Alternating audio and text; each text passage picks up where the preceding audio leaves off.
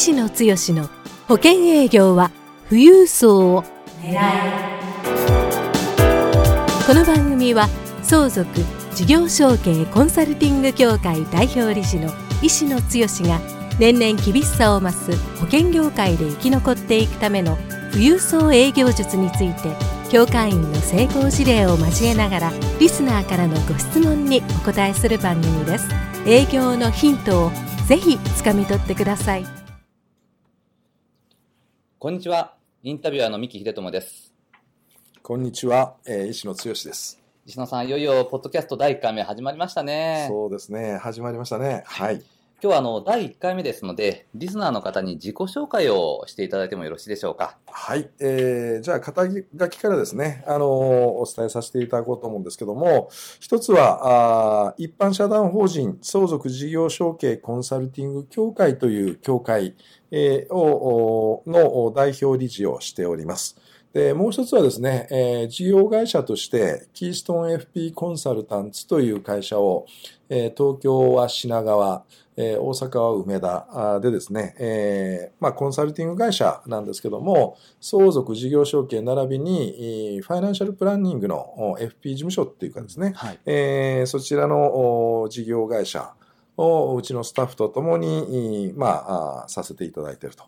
富裕層向けのまあコンサルティングを中心に私どものなりわいとしているということです。はい、はい、はい、ありがとうございます。あの、まあ、今はもうコンサルティング会社ということでやってらっしゃるんですけども、はい、石野さんもともとあの保険営業をね、そうですね。ずっと長くやってらっしゃるんですけども、はい、あの、何年前から、はい、えー、始められたかっていうところからお聞かせいただけますか？はい、えー、97年3月、はい、あの、まあ、カタカナ製法と言われるか、えー、言われるところで、はい、えー、まあ、ライフプランナーという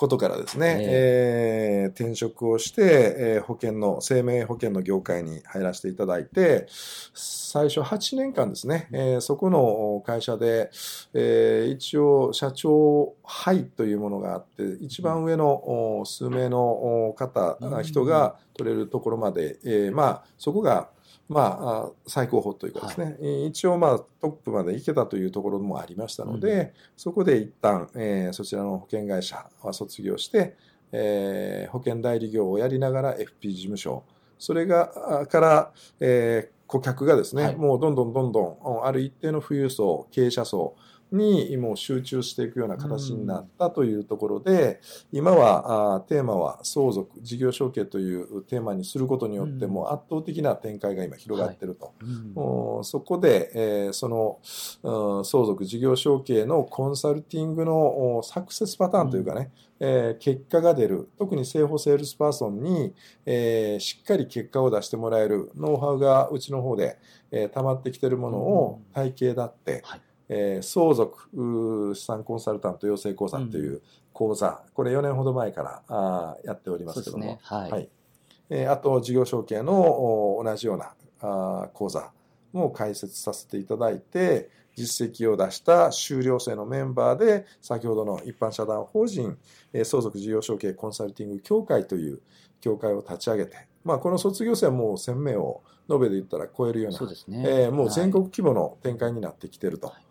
いうような流れに今なってるかなということですね。そうですね。はい、ありがとうございます。今お話出ましたの、相続の講座というのは、相続資産コンサルタント養成講座というですね、はいはい、あの、まあ、私もゼロ規制なんですけれども、あの、4年前、もう丸4年になりますね。そうですよね。皆さんも、ゼロ期からね、受けていただいて。はい。で、あの、事業承継の講座も、その後、事業承継戦略ナビゲーター養成講座ということで、あの、これも大体2年近く、1年半ぐらい前ありますでしょうか。あの、始めたということで。であの、ちょっと遡りますと、はい、石野さん、あの、まあ、大体保険営業のキャリア、そうすると、丸21年ぐらいになろうとしてる、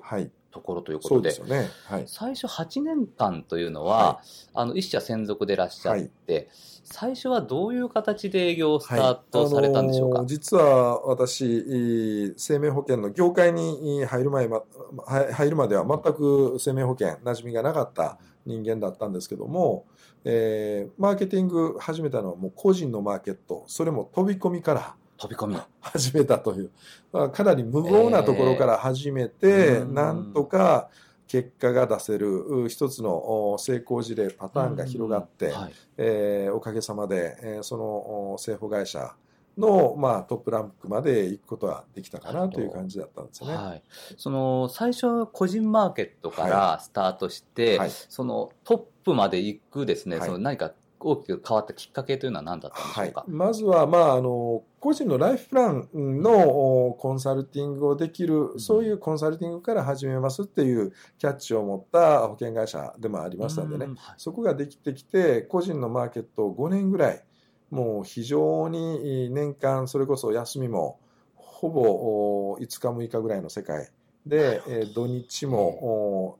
土日休むのが怖かった。で夜に早く家に帰るのが怖かった。もうフルコミッションというのはそういうところを背負ってますよね。ですので最初の5年ぐらいはもう本当に年間百何十件というえ世帯の個人のご契約をお預かりして数字はそれなりにいったけどもいつまでいってもラットレースのようにですねえもう走り回る、え体がもう大変な状況になりながらでもモチベーションを持ちながら走り回ってたっていうのが最初の5年間。はい。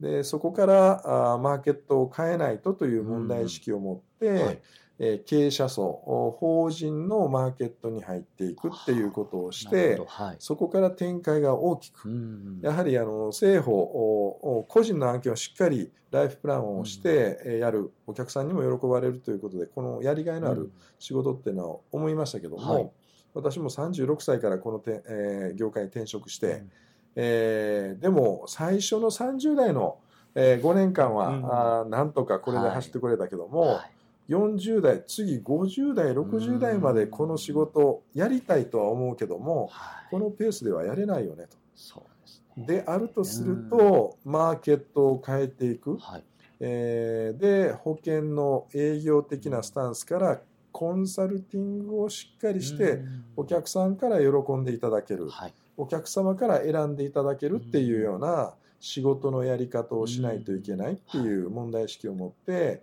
法人のマーケットに、まあ、出た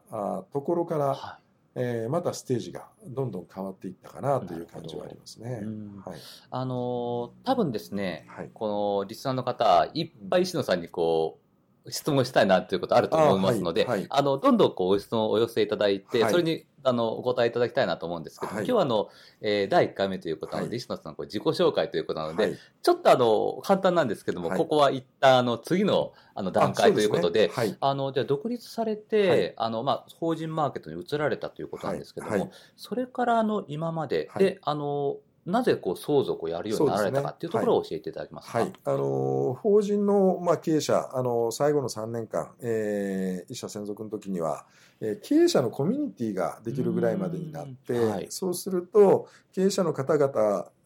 のいろんな悩み事を、まああのまあ、コンサルティングというかですね、うん、伴走しながら同じ方向向かって何かご相談を受けるっていうような役割をするようになってきて、うん。はい、それでコンサルティングっていう話になったんですけども、うん、でそうするうちに僕のテーマはどちらかといったらそういうお客様が10年ぐらい経ってくると60代70代になってで事業承継の問題が出てきたと。事業承継。で私としては実は事業承継というテーマでコンサルティングをするノウハウが、えー、独立するタイミングでですね、はい、えー、むしろ経営者の方々に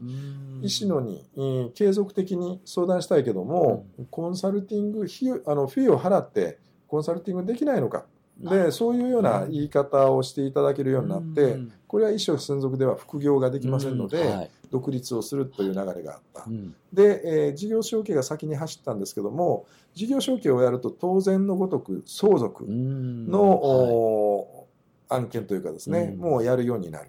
で実は、えー、今から5年半ぐらい前にある大きなきっかけ、私はもともと今今も関西にい。ますけども、はい。ねはい、大阪の、まあ、最大手といわれる百貨店さんの、うんはい、外商のお客様向けに、ちょうど5年半前って言ったら相続税が改正になることが見えてきた段階だったのでそね。はい、えー、そのタイミングでですね、えー、その百貨店さんがある税理士の先生に、相続の案件の相談が外商のお客様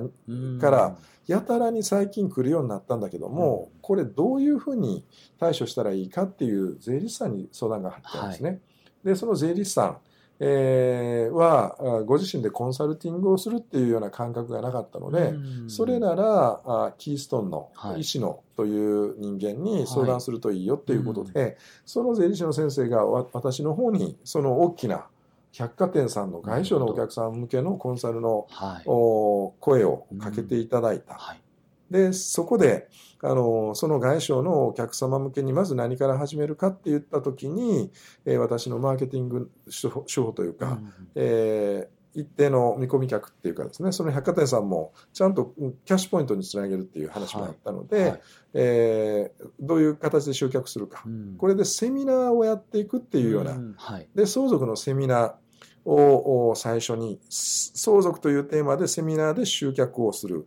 で、そこで体系だった相続のお話を2時間、えー、でお伝えする。はい、で、聞くと、なるほどっていう話になって、個別の相談をしたくなる。はい、こういう仕組みを作った上で百貨店さんに提案すると、ぜひそれで、チラシのノウハウも含めて、えー、じゃあ、キーストン石野さん、えー、一回やってみようかっていうことで、えー、まあ、2回限定でやらせていただいたんですけどね。はいその2回限定、えー、10組20名でやったあこのセミナーのチラシを我々のノウハウで提供させていただいて、最初テストマーケティングで1万世帯ぐらいですかね。1万世帯。はい。えー、ぐらいに送られたところ、はい、えー、その応対がですね、もう電話だけの応対だったんですけど受付が受付。ですね。はい。それが電話が鳴りやまないぐらいの感じで、はいえー、実は20件のセミナーのあ、まあ、定員がですね、はい、もう早々にパンクしてしまって、はい、えー、実は120、30件のご相談が、あの、お申し込みがあって、はい、で、もう定員に達したけども、うん、おって言ったら、次いつやるんだっていう話が、はい、あその外商のお客様からお声があって、はい、これはもう継続的にやらないとはないよねっていう話で、はい、で、最初のうち、えー、2月に1回ぐらいのペースでですね、もう半年前先まで、その申し込みのお客様がもう定員で埋まってしまうような快進撃が始まって、相続、いわゆるもう外商の、もう、もう超一流どころの百貨店の外商のお客様ですから、もう数億の資産を持っているのは当たり前っていう方向けにですね、はい。富裕層向けに相続というテーマでセミナーをやって、これがすごく大ヒットして成功したというところが、相続、富裕層に向かっていく成功事例ができできた、まあ、第1回の、まあ、展開。これが相続の、養成講座につながっていったっていう話ですけどね。なるほど。それがあの4年前ということで、はい。はい、あのそれを石野さんのそのセミナーをされたコンテンツを、はい。えーまあ、受講生さんが学ばれて、はい、で受講生さんもすごくあの成果を出してきてるということですよね。すごい、すごい、うん、あの4年、えー、これ半年ごとに講座を設けて、東京と大阪で1回やるごとにもう100名ぐらいの受講生がね、今来てくれてる感じですけども、ですので、もう今7期、0期から始めて7期ですけども、すでに、まあ、重複、まあ、復習でですね、再受講される方もいるんで、えー、延べ1000人を超えるメンバーがこの講座を受講してくれて、そのメンバーが富裕層マーケット、相続、並びに事業承継をテーマにして、えー、まあ、ブランディング、旗を振ることによって、お客様の方がむしろ、うん、えー、そのご相談をしたいということで、うん、もうマーケット自体が全くガラッと変わって成功している人が、うん、えー、どんどん今出てきてるかなと。そうですよね。先ほどもね、はい、えー、その卒卒、えー、修了生のメンバーの方に、えーまあ、自分の成功事例を、まあ、動画で語っていただいて、うん。えー、修了生のメンバー向けにですね、えー、こう動画配信をするっていうこういうサービスもしてるんですけどもすごく彼も大きなね、ね。成果を出してる、はい。えー、彼も私と同じように最初は個人のマーケット、うん、年間、うん、100件とかやってたような人が、もうマーケットをチェンジすることによってすごく今大きな展開になってる。こんな流れが今できてるのかな。ね、あの、まあ、教会の中にその研究会というのがあって、はい、で、あの、講座をね、あの、終了された後もずっと学び続けるコミュニティができてて、そうですね。で、そこであの、ね、そうですね、はい、ノウハウをこう共有してるっていうことで、あの、これからですね、あの、まあ、第2回目からはどんどんそういったあの、ご質問をお寄せいただきながら、はい、えー、修了生さんのこの成功のパターンなんかも織り交ぜながらですね、はい。はい、あの、石野さんのこの保険営業における、この富裕層の、あの、成功パターンといいますか、はい、その辺も教えていただきたいなというふうに思ってますので。どんどんノウハウとか成功事例が溜まっていってますので、はい、えー、いろんな角度引き出し、はい、我々はまあ入り口のマーケティングですよね。見込み開拓から、えー、見込み客に出会ってどんな話をして、どんなコンサルティングをして、キャッシュポイントの保険にどういうふうに、まあ、つなげていくか、うん、ここを体系だってお伝えできる、もうかなりの事例がありますので、はい、えー、これから継続的にね、えー、そんなお話をさせていただこうかなというふうに思います。はい、そうですね。ありがとうございます。はい、ではですね、あの、この番組では、はい、えー、保険営業を取り巻く厳しい現実とそれを乗り越える心構えですとか、はい、富裕層の方とのお付き合いの仕方ですとかですね、それからの相続事業承継コンサルティングの現場で起こっている秘話ですとか、はいはい、今日まさしくその話しましたね。そうですね。はい、それからあの、まあ、石野さんが20年以上のこう保険業を通して得られたスキルなどなどをですね、うんはい、石野さんからお聞きしていきますので、はい、ぜひあの、お聞きのリスナーの方のですね、営業のヒントにしていただければと思います。そうですね。はい。はい。で、またね、我々のコミュニティに関心があれば、またあいろんな形でお問い合わせをいただければ、そうですね。ご案内をして、はい。はいえー、そのコミュニティでどんなことが起こってるか、先ほどね、えー、今日話したっていうのは、そういうメンバー向けに別の動画撮りなんかもしてるようですよね、はい。そういうことだったんですけどね。はい。はい。はい、えー、ぜひ楽しみにしていただくといいかなとそうですね。はい。であの、次回からはですね、あの、はい、保険セールスパーソンの方々のお役に立てる具体的なお話を、石野さんからお聞きしたいと思っていますので、はい、えー、リスナーの皆様、どうぞお楽しみにしてください。はい。はい。ということで、えー、石野さん、今日はどうもありがとうございました。こちらこそありがとうございます。番組からお知らせです。ただいま、石野剛へご質問をお寄せくださった方へ、富裕層の意外な素顔、富裕層の性格から富裕層に好かれるポイントまでをプレゼントしています。http コロンスラッシュスラッシュ s o u z o k u j i g y o u s h o u k e i-c.com スラッシュ pc スラッシュ http コロンスラッシュスラッシュ相続事業承継 -c.com スラッシュ pc スラッシュで受け付けています。どんどんご質問をお寄せください。